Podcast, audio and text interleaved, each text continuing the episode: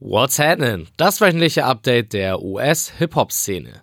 Hier ist Benjamin und das sind die Themen der Woche. Kanye West hat sein Album Yandi wieder mal verschoben. Der Beef zwischen Iggy Azalea und Bad Baby wurde mehr oder weniger handgreiflich und wir besprechen neue Musik von Anderson Park und den Creed 2 Soundtrack. Das ist aber natürlich nicht alles, denn Tekashi 69 wurde am Wochenende verhaftet und muss jetzt eine Haftstrafe von bis zu 32 Jahren befürchten. Was ist passiert? Das erfahrt ihr jetzt. Also, what's happening?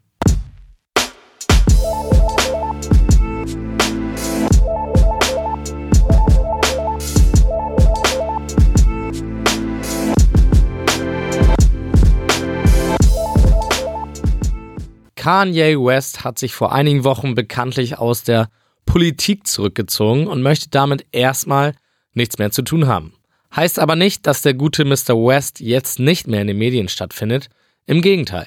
Ein bisschen habe ich das Gefühl, dass er versucht, sein Image mit vielen kleinen guten Taten wieder ein bisschen aufzupolieren. Beispielgefällig?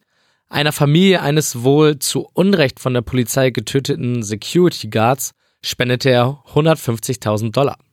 Dann engagierte er für die immer noch anhaltenden Waldbrände in Kalifornien eine eigene Feuerwehr, die nicht nur sein Haus, sondern auch die ganze umliegende Nachbarschaft bearbeitet hat. In diesem Zusammenhang hat er auch angekündigt, mit seiner Yeezy Company eine feuerfeste Community bauen zu wollen. Große Pläne hat Kanye ja schon immer. Von all diesen guten Taten hält Sängerin Lord aber anscheinend nichts, denn die warf Kanye nämlich Diebstahl vor.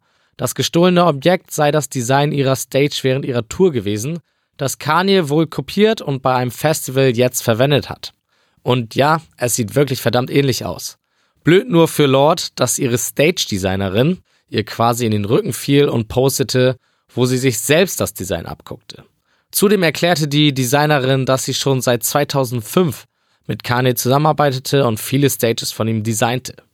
Ein kleines L also für Lord. Kommen wir jetzt aber zu der wichtigsten und gleichzeitig traurigsten Kanye West Nachricht der Woche. Nach seinem Auftritt auf dem besagten Festival übrigens mit Kid Cudi als die Gruppe Kids See Ghosts, gab Kanye auf Twitter bekannt, dass er sein Album Yandi nicht am Freitag, den 23. November veröffentlichen wird. Stattdessen meinte er, dass er das Datum erst bekannt gibt, wenn das Album tatsächlich auch fertig ist. Den Weg hätte er mal von Anfang an gehen sollen. Erinnert ihr euch noch, als ich letzte Woche gesagt habe, dass der kontroverse 6 9 wieder da ist? Wenn ihr mir da noch nicht geglaubt habt, dann spätestens nach dieser Woche. Alles ging los mit der Meldung, dass 6 9 einen weiteren Anklagepunkt hinter sich hat. Er hatte einmal die Hand eines Polizisten zu doll gedrückt und musste sich deswegen vor Gericht beweisen. Die Parteien haben sich jetzt geeinigt und letztendlich wurde die Klage fallen gelassen. Weiter geht's dann mit der Meldung, dass ein erster Verdächtiger im Zusammenhang mit dem Kidnapping von 6 9 gefasst wurde. Wir erinnern uns, 6 9 wurde vor ein paar Wochen gekidnappt und um rund 750.000 Dollar teuren Schmuck leichter gemacht. Damals sagte er schon, dass das eigentlich nur ein Inside-Job gewesen sein kann. Und so war es dann auch. Die festgenommene Person war ein ehemaliges Mitglied der Crew von 6 9 Dass er niemanden, nicht mal in seinem Umfeld, trauen kann, zeigt sich gleich noch ein zweites Mal in dieser Woche. So feuerte 6 9 nämlich seine ganze Treyway Crew und sagte seine Amerika-Tour ab. Die Begründung lieferte er in einem Interview mit dem Breakfast Club. Um es einfach zu halten, sein Team hat ihn einfach um Geld betrogen. Sie meinten, er bekommt 60.000 für eine Show, wenn er in Wirklichkeit aber 120.000 bekommt. Darüber hinaus sollen seine Booker aber auch noch die Adresse von seiner Mutter weitergegeben haben und sollte 6 9 den Deal nicht eingehen, sollten sie der Mutter einen Besuch abstatten. Das sind natürlich krasse Vorwürfe und die Reaktion von 6 9 ist da verständlich. In all dem Trubel ging aber das Wichtigste, wie immer die Musik, ein bisschen unter. 6 9 veröffentlichte nämlich seine Tracklist für sein Album Dummy, das am 23.11. erscheinen soll.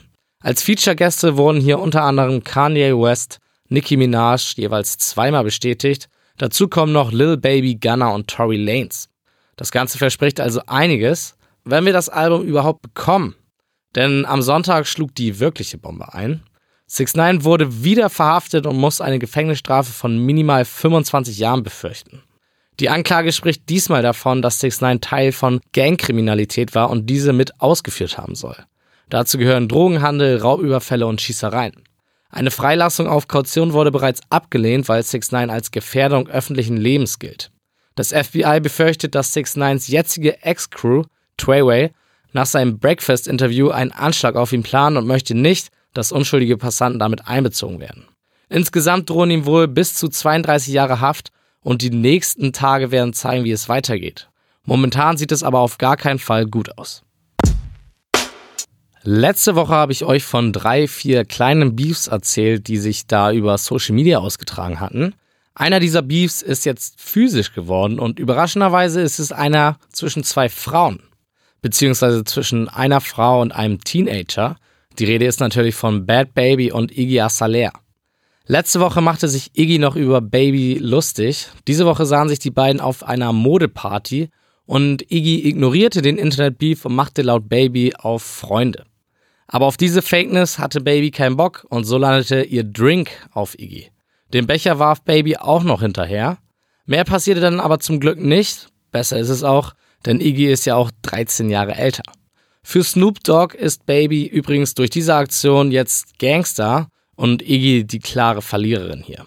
Immerhin konnte Iggy einen neuen Vertrag ergattern, der es ihr ermöglicht, unabhängig ihre Musik zu veröffentlichen, falls das noch jemanden interessiert.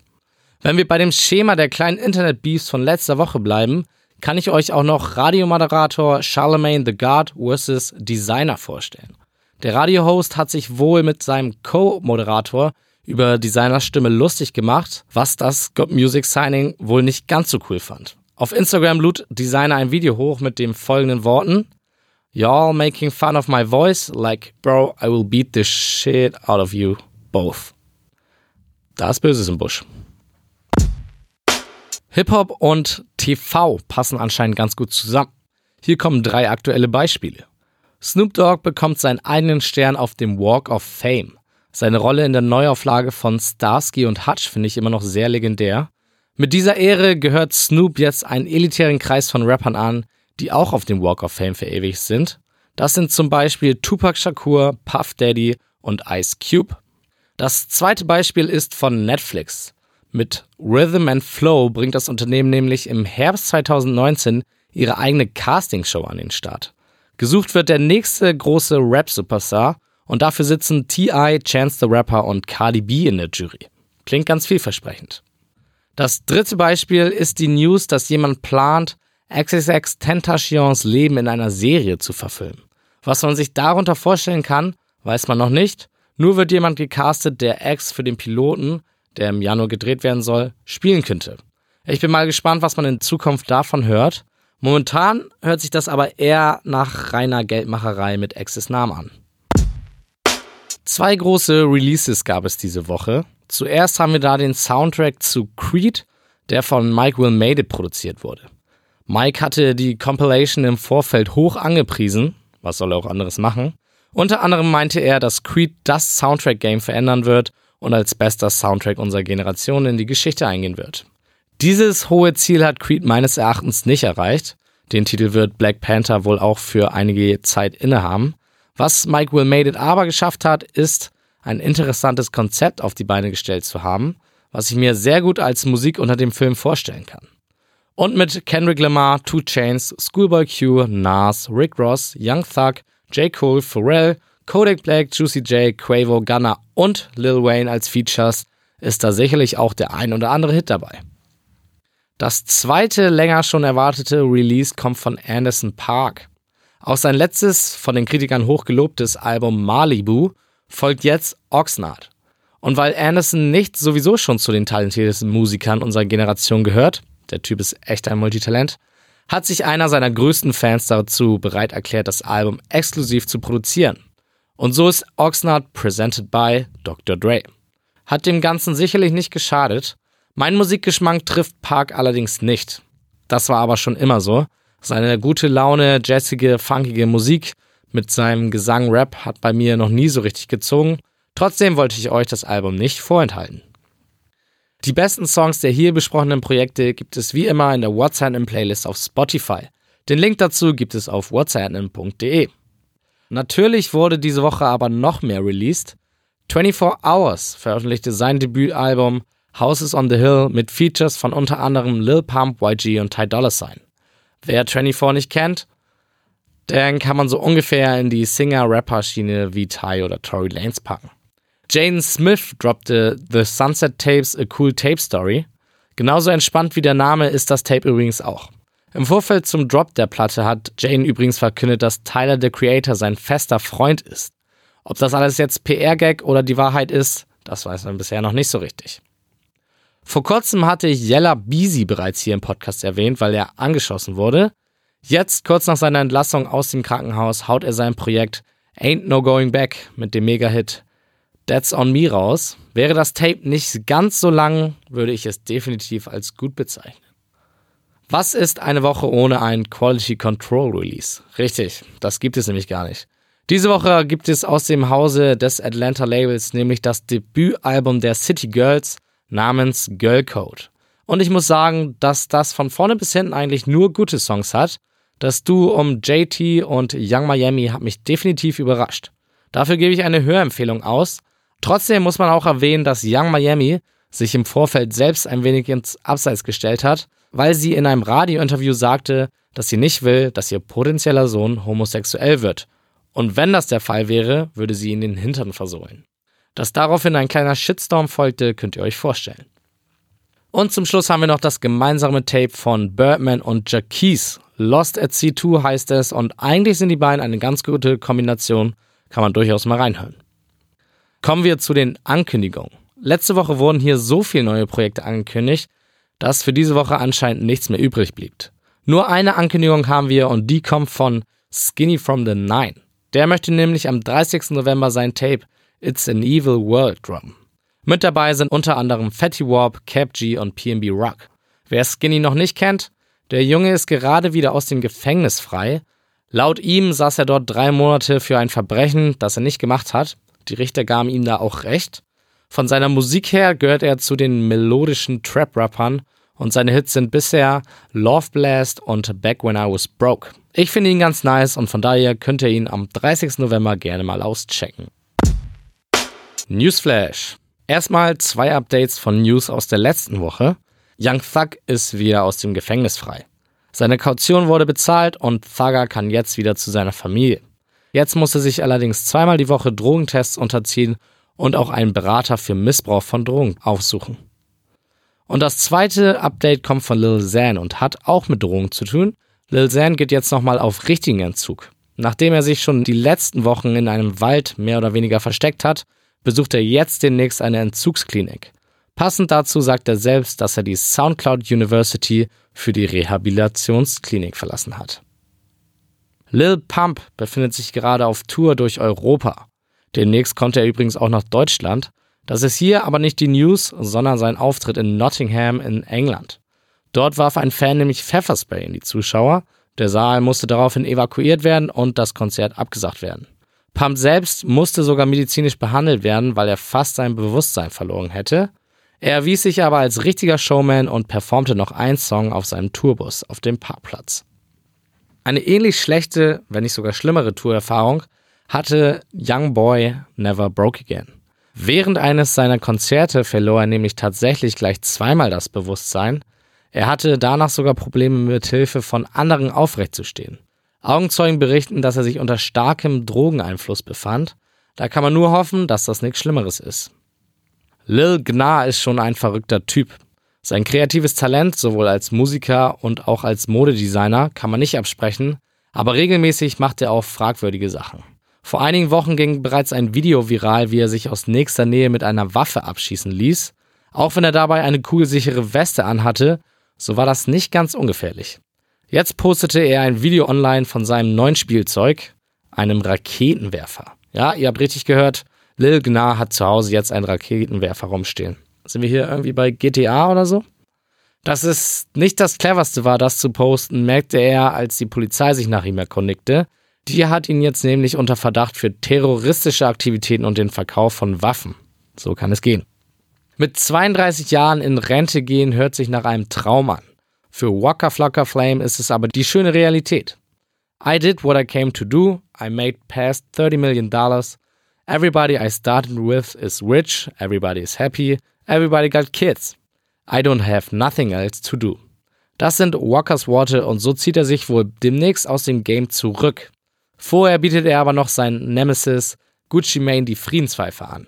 Call me ist seine Aussage. Die beiden waren einst beste Freunde, aber 2017 meinte Walker, dass Gucci keinen Platz mehr in seinem Herzen hatte.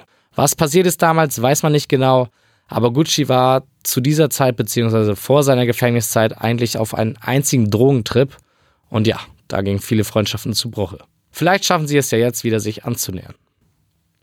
Sehr bittere Nachricht für Juice World. Sting hat seine Meinung zum Song Lucid Dreams geändert und droht jetzt vor Gericht zu gehen, sollte er nicht 85% der Einnahmen von diesem Song kriegen.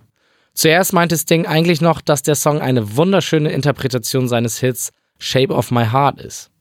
Durch diese Aktion hat Sting auf jeden Fall den Zorn des Producers des Songs auf sich gezogen, Nick Mira heißt er und der forderte seine Fans dazu auf, Fuck Sting zu twittern. Juice World nahm es deutlich gelassener und postete nur Lost Millions, Made Millions. The song impacted too many people in a good way for me to be upset over it. There's always more money to be made and I will make it. So. Sehr weise vom jungen Juice. Allem Anschein nach können wir einen weiteren Rapper auf die böse Menschenliste schreiben. Shaq West wird beschuldigt, die Sängerin Justin Sky körperlich misshandelt zu haben. Wirklich bestätigt ist noch nichts, aber Sky likte einen Tweet, der Shaq West als Abuser beschuldigt. Die Sängerin verfolgt momentan mit ihrer Musik das Ziel, Menschen zu helfen, den Mut zu haben, aus schädlichen Beziehungen zu entfliehen, wie sie es wohl aus ihrer Beziehung mit Shaq West gemacht hat. Von Shaq gab es dazu bisher noch kein Statement. Kommen wir vor dem Abschied wie gewohnt nochmal zu den Empfehlungen. Da gibt es diese Woche sehr viel YouTube-Material zum Anschauen. Auf gleich drei interessante Dokumentationen bin ich dieses Mal gestoßen. Einmal geht es um T. Grizzlys Zeit nach dem Gefängnis, dann um den Wu-Tang Clan und dann erschien noch die Doku zu Nas neuem Album Nasir. Alle drei sehenswert und mit einer angenehmen Länge von unter 20 Minuten. Und dann haben wir natürlich noch den Auftritt der Migos bei James Cordens Carpool Karaoke. Eigentlich dürftet ihr Teile davon schon gesehen haben, weil einzelne Videos davon schon viral gegangen sind.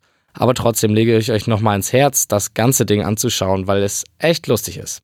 Danach könnt ihr euch die Memes dazu auch noch angucken. Alles sehr, sehr witzig. Die Links zu den einzelnen Videos findet ihr wie immer auf whatsapp.de im Beitrag zu dieser Folge. Und damit sind wir am Ende. Folgt uns bei Instagram und Facebook und bis zur nächsten Woche. Reingehauen.